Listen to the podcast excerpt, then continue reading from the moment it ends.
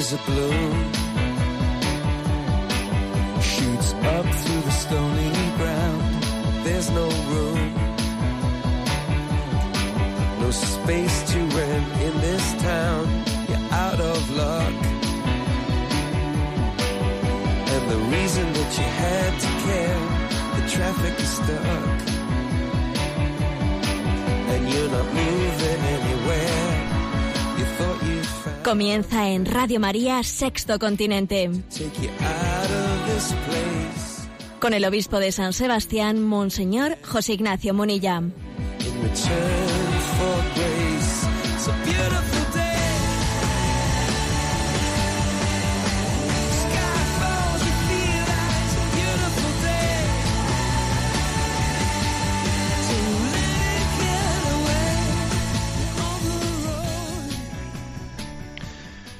Feliz Navidad a todos vosotros. Este programa de Sexto Continente lo realizamos hoy día 26 de enero, perdón, de enero, de diciembre, cuando ayer estábamos celebrando la Navidad del Señor y cuando esta Navidad ahora se prolonga en una octava que para nosotros es un día, un día demasiado importante para que concluya en 24 horas.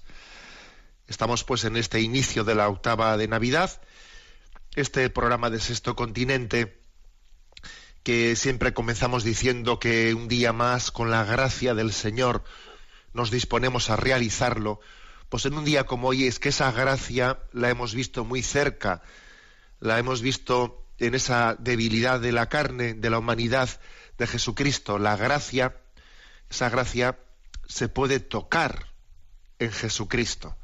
Por eso digámoslo una vez más, con la gracia del Señor, nos disponemos a realizar este programa llamado Sexto Continente, que lunes y viernes de 8 a 9 de la mañana realizamos aquí en Radio María. Pues hoy obviamente tiene que ser un programa especial. Eh, eh, Sabéis que también aquí en España pues es tradicional eh, ese sorteo de Navidad, el de la lotería, que se hace en días anteriores, ¿no? Y aconteció una cosa curiosa, que es que uno de los premios más importantes, no sé si fue el segundo, tocó en Granada, en un pueblo pequeño, y también le tocó a una persona que iba a ser eh, desahuciada de su vivienda, ¿no? Entonces resulta que en vísperas del desahucio de su vivienda se encuentra con la sorpresa de que le toca la lotería de Navidad, fíjate tú. El- pues el telediario también le puso el micrófono en su boca a esta mujer y ella, pues sin darse cuenta, ¿no? Pues había sido elegida por el Señor para dar un testimonio. Y dijo, el Señor me, ha escuchado, ¿no?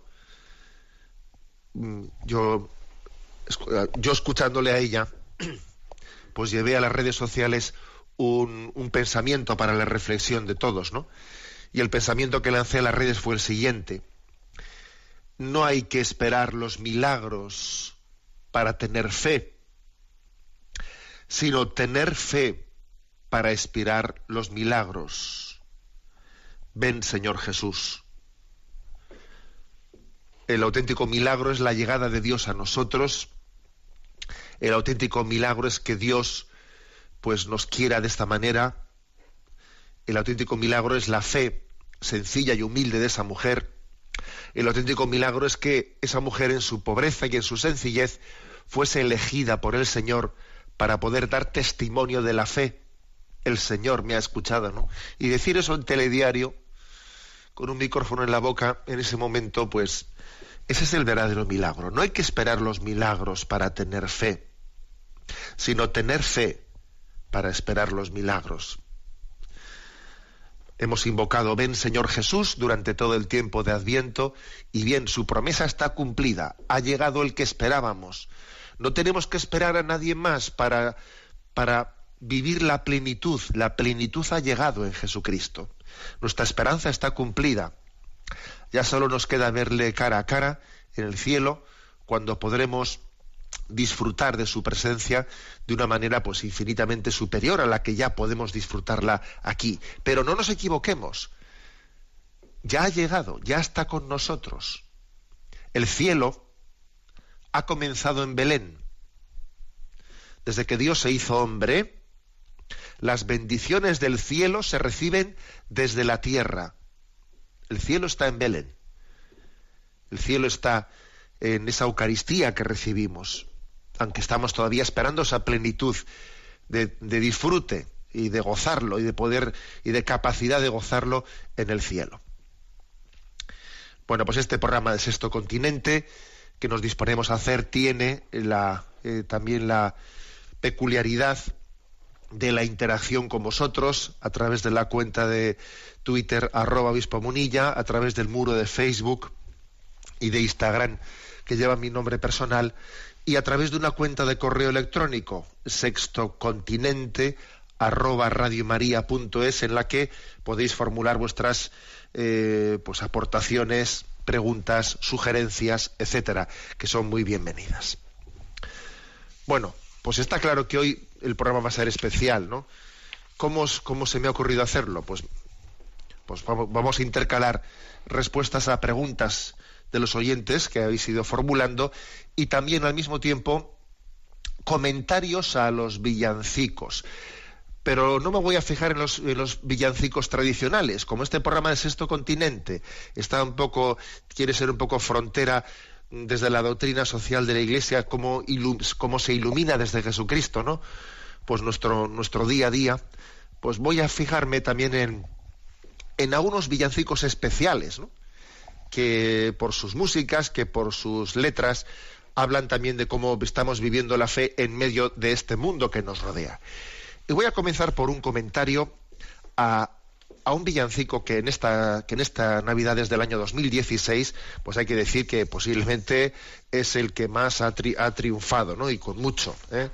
con mucho creo que en vuestros WhatsApp, en vuestros correos electrónicos, seguro que habéis recibido, yo creo que casi todos lo habéis hecho, un villancico, eh, una adaptación del Aleluya de Leonard Cohen, hecha por Cloverton, que es un grupo musical cristiano, una adaptación de ese Aleluya de Leonard Cohen como villancico y ha tenido una difusión inmensa y, solamente en el espacio de dos o tres semanas que lleva la red lleva millones, ¿eh? millones de visitas.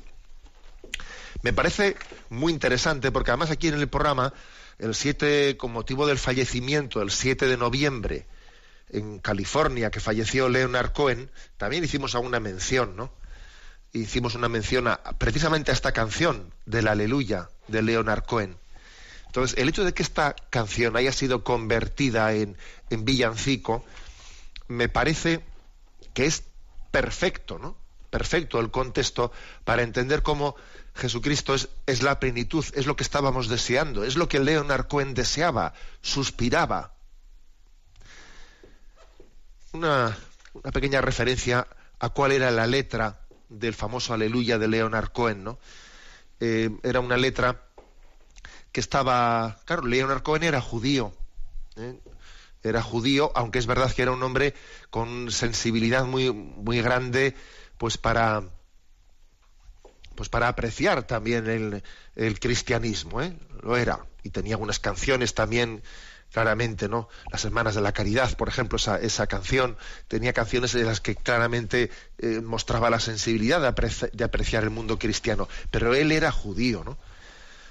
Y eh, la canción famosa del Aleluya eh, está, canta, narra, tiene, tiene como tema de fondo, como inspiración de fondo, el pasaje de David, del pecado de David. Sabéis que David, de David, ¿no? Pues cayó en un pecado tan grave de, de, matar a Urias, a ese general, para poder quedarse con su mujer.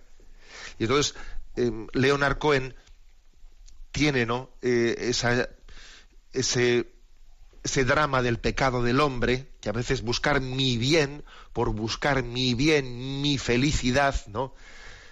Eh, he pisoteado a los demás, he pisoteado, ¿no? Entonces, ¿de qué manera uno puede buscar la felicidad de una manera pura, de una manera santa? Existe la capacidad de ser feliz haciendo felices a los demás y sin pisotear a los demás. ¿eh? Era un drama. ¿eh? Aquella canción de la Aleluya de Leonard Cohen era un drama. Ahora, lo, lo, hermoso de aquella canción es que a pesar de que contaba el drama, no se resignaba, o sea, no, sí, no renunciaba a seguir esperando y diciendo aleluya. Es decir, aleluya, espero que Dios, después de esta historia nuestra tan dura, tan contradictoria, nos termine de, de bendecir, ¿no? Por eso, en medio del pecado, de la contradicción, no se, no renuncia a seguir diciendo aleluya, ¿no? Bueno, la letra de aquella canción era He oído que existe un acorde secreto que David solía tocar y que agradaba al Señor.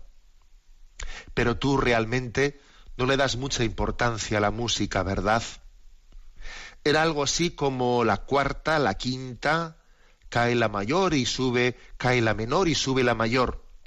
El rey confundido componiendo un aleluya. Ya sabéis que David compuso el miserere, ¿eh? misericordia Dios mío por tu bondad después de aquel después de su arrepentimiento por haber cometido el pecado de matar a Urias ¿no? y quedarse con su mujer continúa la canción y dice tu fe era fuerte, pero necesitabas una prueba. La viste bañarse en el tejado. Se refiere a la mujer de Urías, ¿no? Por la cual se sintió seducido. Su belleza y el brillo de la luna te superaron. Te ató a la silla de su cocina, rompió tu trono y cortó tu pelo. Y de tus labios arrancó un aleluya. Dices que tomé su nombre en vano. Fijaros en esto, ¿eh? De alguna manera dice Leonard Cohen, yo he tomado el nombre de Dios en vano. No conozco siquiera su nombre. Todavía no conozco el nombre de Dios. Pero si lo hice, es decir, si tomé el nombre en vano, si lo hice, bueno, realmente, ¿qué significa para ti hay un resplandor de luz en cada palabra. No importa lo que hayas oído, la sagrada o la rota. Hice lo mejor posible. No fue mucho. No podía sentir, así que intenté tocar. Dije la verdad, no te tomé el pelo, y aún así todo salió mal. Permaneceré en la oración del Señor, sin nada en mi lengua más que el aleluya. Es decir, es una canción desgarrada la de Leonard Cohen porque ve la contradicción tremenda. Lo, he intentado, pero todo salió mal. Lo hermoso es que dice, permaneceré ante la oración del Señor. Ahora, por una parte, hay que decir que era esperable que, que existiese esa incapacidad, esa imposibilidad, esa impotencia de vivir en coherencia si todavía no había llegado la plenitud de la gracia en Jesucristo. Porque esa canción de Leonard Cohen dice que no conozco su nombre. Y ese nombre es Jesús. Por eso me ha parecido especialmente hermoso, hermoso que venga ahora pues este conjunto de, de Cloverton y que transforme esta canción del Aleluya de Leonard Cohen en un villancico. Me ha parecido especialmente bello y hermoso, porque, porque parece como que las palabras de Leonard Cohen clamaban, clamaban porque hubiese, porque hubiese alguien que diese el nombre que Leonard Cohen estaba esperando. Ese nombre que Leonard Cohen estaba esperando es, es Jesucristo. Sí, Jesucristo es el nombre que nos da la esperanza de que la santidad esté a nuestro alcance de que la santidad sea, sea fácil, porque mi yugo llevadero y mi, carga, y mi carga es ligera. Lo que es imposible para el hombre es posible para Dios. Y fijaros, la letra de este villancico del conjunto Cloverton, la letra maravillosa es la siguiente. Había escuchado acerca de este bebé que vino a la tierra para traernos gozo. Y por eso quiero cantar esta canción, porque sus acordes suenan así. Cuanto más cayó el hombre, más alto fue levantado, y con cada aliento estoy cantando aleluya. Una pareja llegó a Belén esperando un bebé. Buscaron lugar en el mesón, porque tú venías pronto, pero no había lugar para ellos, así que llenaron de paja un pesebre. El unigénito de Dios había nacido, oh, aleluya. Los pastores dejaron sus rebaños para ver a este bebé envuelto en luz. Un ejército de ángeles los guió hacia ti. Y todo lo que dijeron los ángeles fue, lo encontraréis acostado en un pesebre, en Manuel y Salvador. Aleluya. Una gran estrella brilló en el este. Tres sabios caminaron hacia Belén durante un largo viaje hacia ti, al lugar en el que tú estabas. Su oro, incienso y mirra te entregaron y gritaron, aleluya. Yo sé que tú viniste para salvarme. Este bebé creció para ser el hombre que un día moriría por ti y por mí. Mis pecados recibiste por medio de los clavos, y esa cruz también fue mi cruz. Y en cada aliento que exhalabas decías, aleluya. Creo que es un villancico impresionante, creo que es la culminación que, esperaba ¿no? el canto, aquella letra nacida de, del dolor de David, de aquel rey David que quería servir al Señor y sin embargo se veía débil para superar el pecado que anidaba en su carne. Ha llegado la gracia y nuestros ideales son no solo bellos, sino que son posibles, porque en Cristo, en Cristo se hacen vida. Bueno, pues vamos a escuchar esta, este villancico eh, con mucho gozo. Eh, seguro que lo habéis recibido, porque yo creo que ese ha sido el villancico que más ha ocurrido en todas las redes. Sé que ha habido algún lío, porque he visto también algunas versiones en las que el tema de los derechos de autor, pues bueno, había, ha habido peleas ahí, y en algún canal, en algún canal de YouTube se ha está silenciado, pero vamos, fácilmente lo vais a poder encontrar, encontrar todos. Lo escuchamos.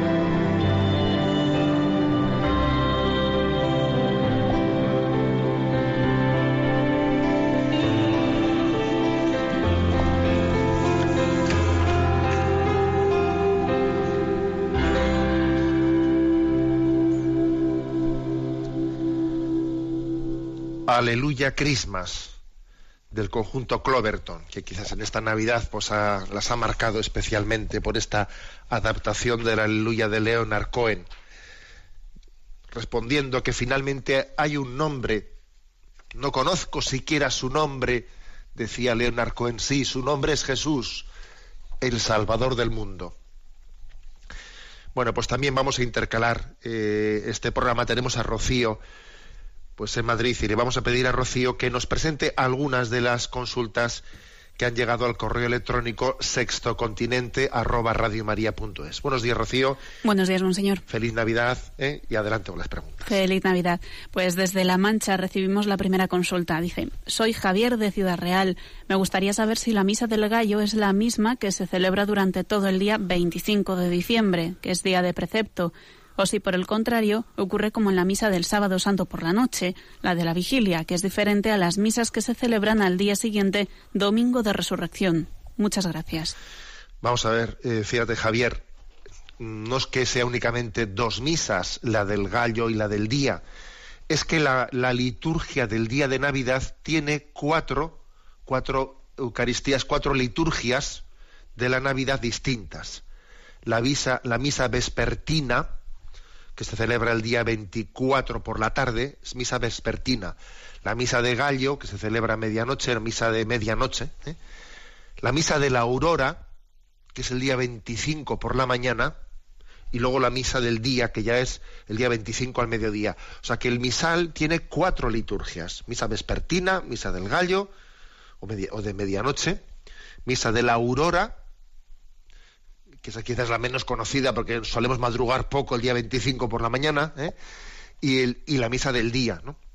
Las cuatro celebraciones son obviamente valederas, ¿no? Para cualquiera de las cuatro, cuando un católico las celebra, pues son plenamente valederas para la celebración de la, del día de la Navidad.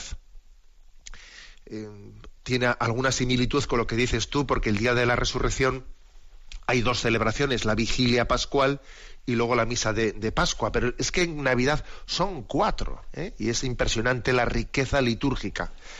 Por cierto, que aunque no lo hayas preguntado tú, voy a hacer un comentario, porque el otro día estaba yo en una reunión de niños y de padres, por, por cierto, ligados al programa ah, de, de los niños que se hace desde San Sebastián para Radio María, La Hora Feliz, y estaba con ellos y salió, no sé cómo salió, pues la pregunta de de dónde viene ese nombre popular de misa del gallo.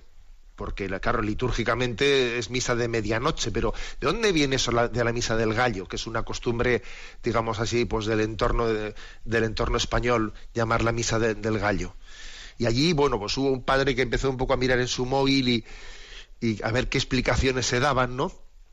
Y estaba desde la explicación pues desde la explicación, si queréis, más pegada un poco a, eh, pues, a la leyenda de que había allí un gallo que fue el primero que, que recibió el mensaje eh, entre los animales y el gallo se lo contó al, a, la, a, la, mula y al buey.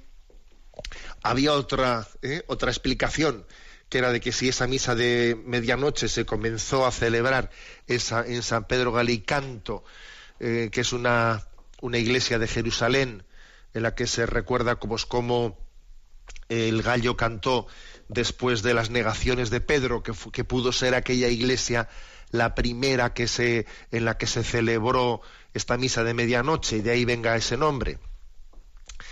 Había una tercera explicación que me parece que tiene todos los boletos de ser la verdadera. Y además también explica de por qué eh, pues este nombre de misa del gallo se conserva sobre todo en el contexto hispano, ¿no? Y es el hecho de que entre nosotros, pues como decía Santa Teresa, ¿no? La noche santa no la debemos dormir. Ha existido una tradición hispana en la que la noche santa se cantaban villancicos toda la noche hasta, hasta que llegase la aurora, ¿no? Por eso en, la tradición en la que después de ir a la Eucaristía se cantaban y se cantaban cantos hasta, hasta el, al amanecer, la noche santa no la debemos dormir, pues hombre, pues parece que es bastante fácil que de ahí se llame misa del gallo, porque, pues porque se unía la Eucaristía con el amanecer pues, con los cantos de los villancicos. Pero bueno, eso a modo de curiosidad, ¿no? ¿De dónde viene el nombre de ese de Misa del Gallo? Pues posiblemente sea ese. La noche santa no la debemos dormir hasta que llegue la aurora y nos descubra cantando el nombre de Jesús, nuestro Salvador. A verles cuál es la segunda consulta, Rocío. Adelante. Javier desde Madrid comparte lo siguiente. Un amigo y yo venimos observando una nueva corriente que aflora desde la nueva era y que está materializándose en libros, en artículos e incluso en felicitaciones navideñas. En todas ellas se anima a rodearnos de personas que nos hagan felices y a rechazar todo aquello que nos suponga algo tóxico, llegando a llamar a las personas como gente tóxica tenemos la impresión de que el padre de la mentira seduce con el señuelo de una felicidad al estilo posmoderno. Rodéate de personas que te transmitan buenas sensaciones y rechaza todas aquellas que te cuestionan, que te hagan sentir emocionalmente cansado, que roben tu energía positiva o que no dejen ser tú mismo, incluso si son tus más cercanos familiares. Me temo que esto se esté infiltrando ya suavemente en círculos católicos con facilidad. Por eso le pido que ponga una voz de alarma al respecto. Un saludo. Pues la aportación de Javier me parece muy aguda, ¿eh? muy aguda y muy certera. Porque en este mundo, digamos, de nueva, ¿eh? de nueva era, de, nueva, de nuevas espiritualidades hechas un poco a medida, precisamente lo que es, yo creo que es una especie de religiosidad narcisista en la que se recurre, ¿no? a lo religioso, a lo espiritual, pero mm, para tener un bienestar, ¿eh? un bienestar interior, ¿no? Por eso hay en ese, en ese tipo de mundos se está subrayando mucho estos conceptos a los que hace referencia el oyente. Eso, que lo importante es que, las, que, te rodees de personas que te transmitan buenas sensaciones, buenas energías, aléjate de gente tóxica. Eh, eso es un mensaje que, está muy difundido en este tipo de, de espiritualidades, si se les puede llamar así, ¿no? Una crítica, bueno, pues desde luego desde el punto de vista cristiano, desde el punto de vista cristiano, nuestro ideal no es el aislarte de los que me caen mal, aislarme de los que me caen mal para así yo sentirme a gusto conmigo mismo. No, la historia está en amar, en amar al enemigo, en vencer las filias y las fobias, en, que seamos capaces de que primero de, tener que cuando alguien pues es crítico con nosotros, primero hacer autocrítica también, ¿no? Y ver que posiblemente también en alguien que, que no tiene con nosotros una fácil relación, si no tiene una difícil relación, seguro que algo podremos aprender de él. Y luego también, pues dice las bienaventuranzas, sufrir con paciencia los defectos del prójimo. Y nosotros no nos aislamos del prójimo, ¿no? Sino que tenemos la paciencia de saber convivir, ¿no? Amando, amando a fondo perdido. ¿Eh? qué distinto es el cristianismo de este tipo de, espiritualidades en las que lo que se busca es em, yo me voy a alejar de esta gente que es tóxica. Claro, tóxicos son ellos, no tú no eres, ¿no? Como si dentro de ti no hubiese un problema, si todos, si todos somos pecadores, si todos somos pecadores. Fijaros, incluso cuando en alguna ocasión en esta vida haya que tomar una determinación prudente, que a veces hay que tomarla, ¿no? Pues dice, mira, dada la, la dificultad de, de relación que resulta explosiva y contraproducente, parece que lo prudente es que en este momento tomemos un poco de distancia porque estando conviviendo, no sé, brotan unas chispas que son para mal. Incluso cuando hay que tomar una, una determinación prudente como esa, en el fondo es reconociendo mis propios límites, de que me falta una capacidad de perdonar y de poder amar.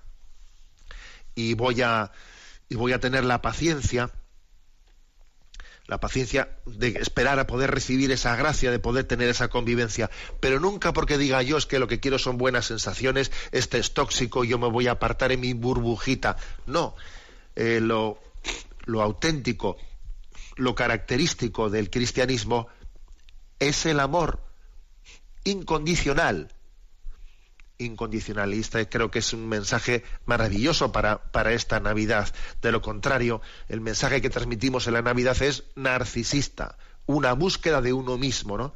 Cuando es el amor, el olvido de nosotros mismos, ¿no? El que, el que realiza al hombre. bueno, estábamos en un programa un poco especial en que decíamos que íbamos también a intercalar eh, pues villancicos, etcétera. También hay otro, otro fenómeno. Eh, he, hablado antes del, de la adaptación de la aleluya de Leonard Cohen al, villancico, ¿no? Hay otro fenómeno. Y el fenómeno es de que algunas canciones que no son villancicos, que son canciones pues de amor, de amor humano, son a veces, o sea, pueden llegar a parecer villancicos. Es curioso. Hay canciones que cantan el amor humano, que son cantadas de una forma en la que uno dice, oye, esto, esto se refiere a un enamoramiento humano o se refiere al, al enamoramiento divino del hombre. ¿Esto es un villancico o no es un villancico? Y esto es frecuente. O sea, es decir, que este mundo que, que parece, ¿no? Parece que camina dando la espalda a Dios, cuando se pone a cantar el amor humano, a veces parece que está cantando el amor divino. Es curioso esto. En el fondo, ¿esto qué es lo que deja patente? Pues que el amor humano es un reflejo del amor divino poder decirse te quiero y te quiero para siempre, solamente en el fondo es posible porque ha habido alguien que ha amado y amado para siempre, que es el amor de Dios. El amor humano refleja el amor divino, porque es sostenido por él. Por eso que con frecuencia ocurren cantos que uno se queda con la duda. ¿Esta letra que estoy escuchando es religiosa o no es religiosa? Y tiene que poner el oído y estar afinando la letra para, para verlo. Bueno, fijaros este canto de Maná y de Juan Luis Guerra. Bendita la luz.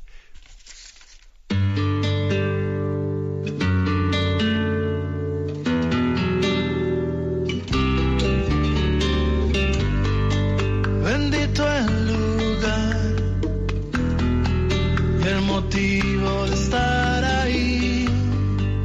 Bendita la coincidencia Bendito el reloj que nos puso puntual ahí.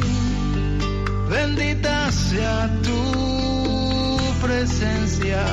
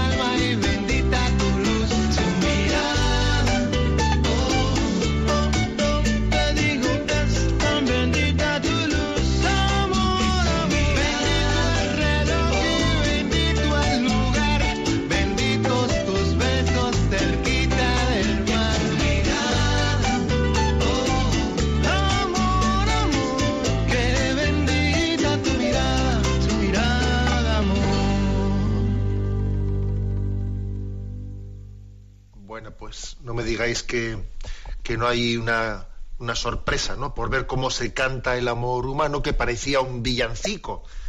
Bendita la luz que alumbró mi camino. Bueno, pues eh, como estábamos diciendo, intercalamos algunos comentarios ¿no? a los villancicos y también la atención a las eh, preguntas de los oyentes, a Rocío, le vamos a pedir que nos siga presentando alguna de las preguntas que han llegado. Por ejemplo, la pregunta de Pablo Abad, que dice, ¿qué debemos hacer los laicos ante la secularización interna de la Iglesia? ¿Cuál es la manera más correcta de actuar ante este triste fenómeno? A veces tengo miedo de salirme de la foto por decir palabras como adulterio y fornicación, que ya suenan a algo anticuado y falto de misericordia. Un cordial saludo en comunión de oración. Bueno, interesante lo que dice Pablo, porque dice, a ver, es que hoy en día uno pronuncia la palabra eh, adulterio y parece que te ha salido de la foto. ¿eh?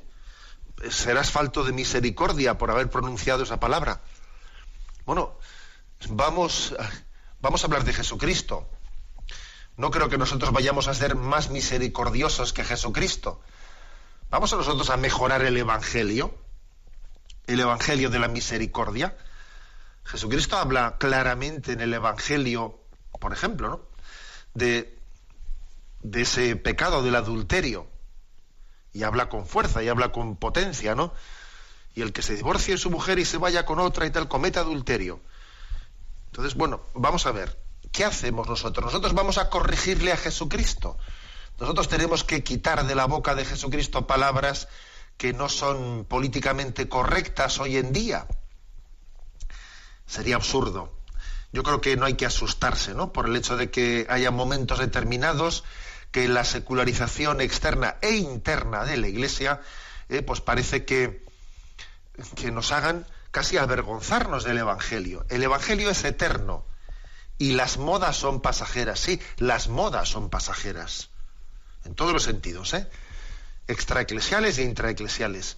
Entonces, el Evangelio es eterno y tenemos que permanecer fieles a él, no avergonzarnos nunca del Evangelio y no caer nunca en la trampa de contraponer verdad y caridad, justicia y misericordia, que es una trampa mortal, que me la habéis hoy escuchado muchísimas veces, ¿no? Hacer referencia a esta, a esta dialéctica falsa, porque Jesús es la verdad y Jesús es el amor.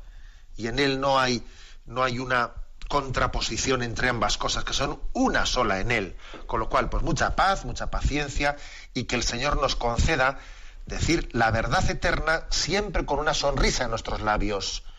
Porque creo que esa sonrisa de cariño es la capacidad de aunar, verdad y caridad, justicia y misericordia, y tener paciencia del momento que vivimos, porque es el Señor, Él es el Señor de la historia, ¿eh? y Él nos guiará en medio de ella. A ver la siguiente pregunta. Pues un oyente llamado Andrés nos comparte, Monseñor, soy creyente y trabajo como médico en un hospital público. El gobierno de mi comunidad autónoma quiere incluir el aborto entre las prestaciones médicas que se realizan en el hospital donde trabajo. Recientemente dimitió el jefe de servicio de ginecología por este motivo. Ante el explicable temor de los profesionales a sufrir represalias y perjuicios en sus legítimas expectativas profesionales, ¿qué debe hacer un médico católico que vive de manera coherente su fe? ¿Podría arrojar un poco de luz sobre el tema? Muchas gracias. Un cordial saludo. Bueno, impresionante también ¿no? que salga esta pregunta al día siguiente de, de la Navidad, cuando hemos celebrado el nacimiento del Salvador, aquel que por cierto también, según nació, tuvo también ese, ese Herodes queriendo acabar con su vida, ¿no? Al poco tiempo del nacimiento de Jesús vamos a celebrar los santos inocentes el día 28, recordando pues que la vida tiene que ser especialmente valorada y protegida en su estadio más débil, que es el de la concepción y, y el del embarazo. Bueno, pues sí, e, esta consulta llega desde Navarra y en la, prensa leíamos pues hace pocos días, esto fue pues este mes de este mismo mes de diciembre, ¿no? En la dimisión de Ricardo Ezcurra, jefe de ginecología, ¿no? del complejo hospitalario de, Navarra. y bueno, pues mm, no, no conozco a este hombre, no lo conozco y desconozco cuáles son sus convicciones eh, religiosas, pero lo que está claro es que ha actuado en conciencia, es un hombre que ha actuado en conciencia y ha dicho, yo no voy a ser el jefe de ginecología de un complejo hospitalario en el que se utilice la ciencia humana para matar niños en vez de para ayudarles a dar la vida. Él había desvelado que solamente había habido ocho de los 53 ginecólogos que se habían manifestado Mm, dispuestos a realizar abortos ¿eh? antes de las 14 semanas. Es decir, es el, gobierno de Navarra el que está presionando frente al hospital porque en Navarra no se habían practicado nunca abortos en, el hospital público. Navarra es una comunidad autónoma en la que eso se había preservado, no se habían realizado abortos en los hospitales públicos. Entonces, hasta este jefe de ginecología había recibido presiones y presiones había desvelado que solo 8 de 53, ¿no? se habían manifestado dispuestos a realizar abortos y además con muchas condiciones y en, un supuesto muy, o sea, no, no con facilidad, ni mucho menos. Incluso estos ocho ponían muchas, muchas reticencias, ¿no? Y finalmente él dijo, bueno, y antes de que sea bajo mi responsabilidad, yo dimito como el jefe de ginecología dimito porque yo no voy a tener, mm, no voy a ejercer una responsabilidad bajo la cual, bajo la cual esté teniendo lugar la ignominia, la ignominia de que los más débiles y los más inocentes estén siendo destruidos. ¿no? Me parece que esto es una lección. Saber dimitir después de que uno lo ha intentado todo por, ¿eh? por intentar salvar a los más inocentes y diciendo ahora no me pidas a mí que yo sea cómplice de eso que yo, siendo el responsable de ello, no, no, yo dimito. Cuando veo que ya no puedo hacer más, dimito, ¿no? Creo que es lo correcto. Aquí hay una, aquí también digamos que la ley actual con el tema del aborto, eh, claro, como hay una sentencia del Constitucional en la que se preserva el derecho a la, a la objeción de conciencia en el tema del aborto, porque eso sí que está preservado por una sentencia del Constitucional, la ley llamada de Zapatero, etcétera, ¿no?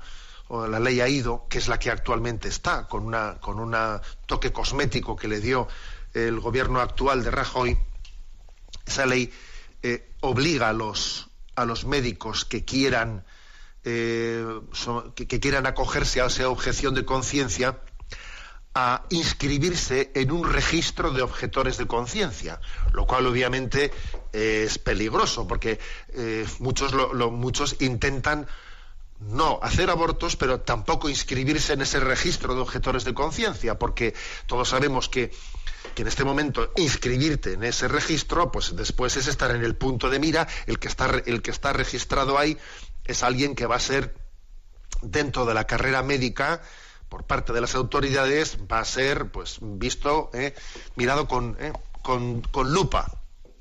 Entonces, la mayoría de los ginecólogos no quieren hacer abortos, pero tampoco quieren registrarse en ese registro de, objetores de conciencia porque saben que es una manera de controlarles, de controlarles y de arrinconarles en la carrera médica. Entonces, es un drama. Entonces, eh, mi opinión al respecto, pues que hay que ser valiente, hay que ser valiente. Si no hay más remedio, hay que inscribirse en ese registro de objetores, lo cual, francamente, creo que alguien tiene derecho a ser objetor sin tener por qué inscribirse en un registro. Si no hay más remedio, habrá que inscribirse en ese registro. Pero desde luego creo que es injusto que la ley de objeción de conciencia pase por un registro. Uno, su conciencia no está registrada, o sea, uno tiene, tiene el derecho, ¿no? A obrar en conciencia más allá de un registro. Pero si hace falta, llegado, eh, llegado el, último de los casos, obviamente hay cosas que no tienen precio. que no tienen precio porque su valor es máximo, es absoluto y es el don de la vida. Incluso si hiciese falta eh, que alguien terminase su, su carrera profesional, que fíjate lo que estoy diciendo, ¿no? Y se quedase en el paro, pues obviamente tendrá que hacerlo. Y Dios le bendecirá Dios le bendecirá, que no nos quepa la menor duda, ¿no? Que tal cosa, que, que Dios no se deja ganar en generosidad y que Dios lo ha demostrado muchas veces en, en nuestra vida. Como, como comenzaba diciendo, ¿no? De esa mujer de Granada que recibía ese don en vísperas de ser desahuciada, ¿no? De, que le tocaba la lotería, fíjate tú bien, ¿no? Nuestra mayor lotería es Jesucristo, nuestra mayor lotería es ser fieles al don de la verdad y del amor revelado en él. Bueno, estamos en un programa un poco especial, hablando de villancicos. Bueno, pues también hay otra cosa un tanto especial y es eh, la, la experiencia, por ejemplo, que ha llevado, que, ha llevado a cabo todas las últimas Navidades el Colegio Tajamar de Madrid, que ya viene siendo tradicional, que suelen elegir una canción profana para convertirla en un villancico. El año pasado tuvo un gran éxito el villancico Es de María, que, versionaba la canción del grupo Los Secretos, Ponte en la fila. ¿eh? Y de ese Ponte en la fila de Los Secretos nació Es de María. ¿eh? Bueno, pues este año han hecho algo, algo por el estilo, ¿no? Algo por el estilo, y es que también hay otra, otra canción, a ver si os, si os suena, que también eh, finalmente ha sido, ha dado a luz a, a un villancico. Os lo voy a poner a ver si os suena y cuando termine desvelamos un poco de qué canción se trata. El villancico es Caminito de Belén, del coro de Tajamar de este año.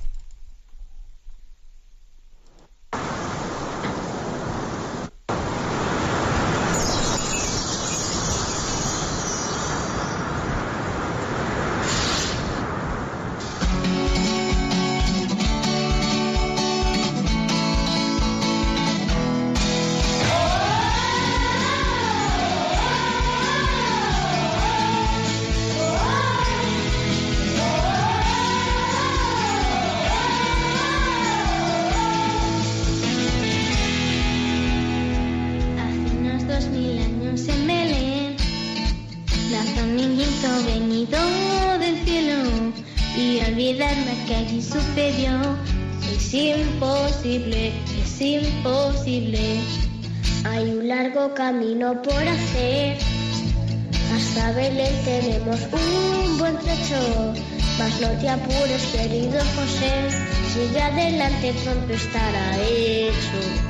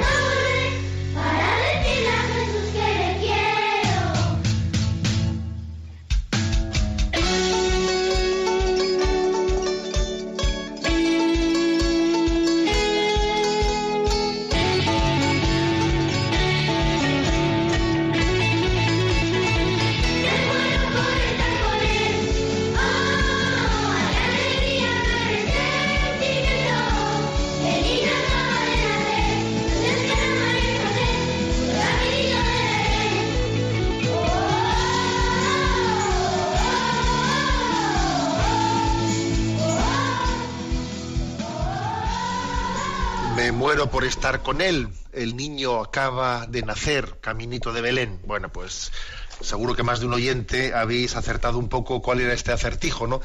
Este, este año, así como el año pasado, se tomó esa canción de los secretos, Ponte en la fila. Este año se ha tomado, se ha compuesto sobre la base musical de la canción Cómo te atreves, eh, de Morat.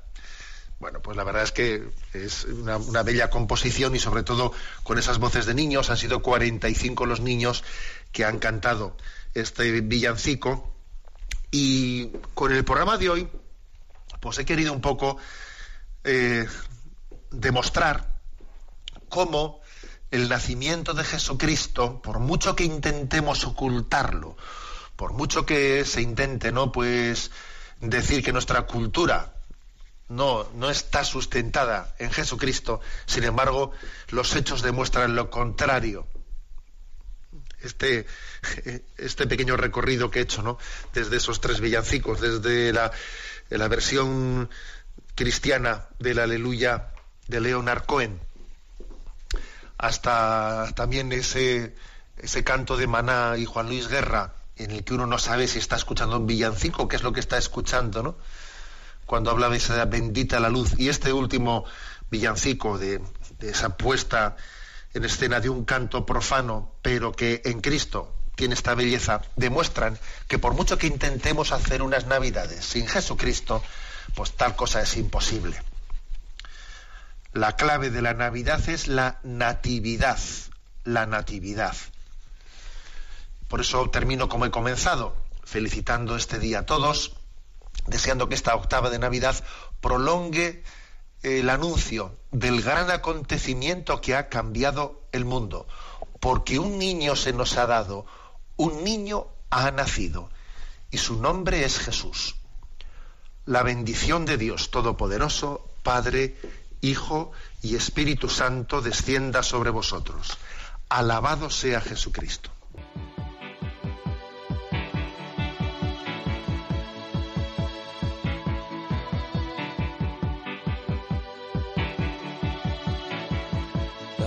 Is a balloon shoots up through the stony ground. There's no room no space to rent in this town. You're out of luck. And the reason that you had to care the traffic is stuck. And you're not moving anywhere. You thought you found Han escuchado en Radio María Sexto Continente, un programa dirigido por el obispo de San Sebastián, Monseñor José Ignacio Monilla.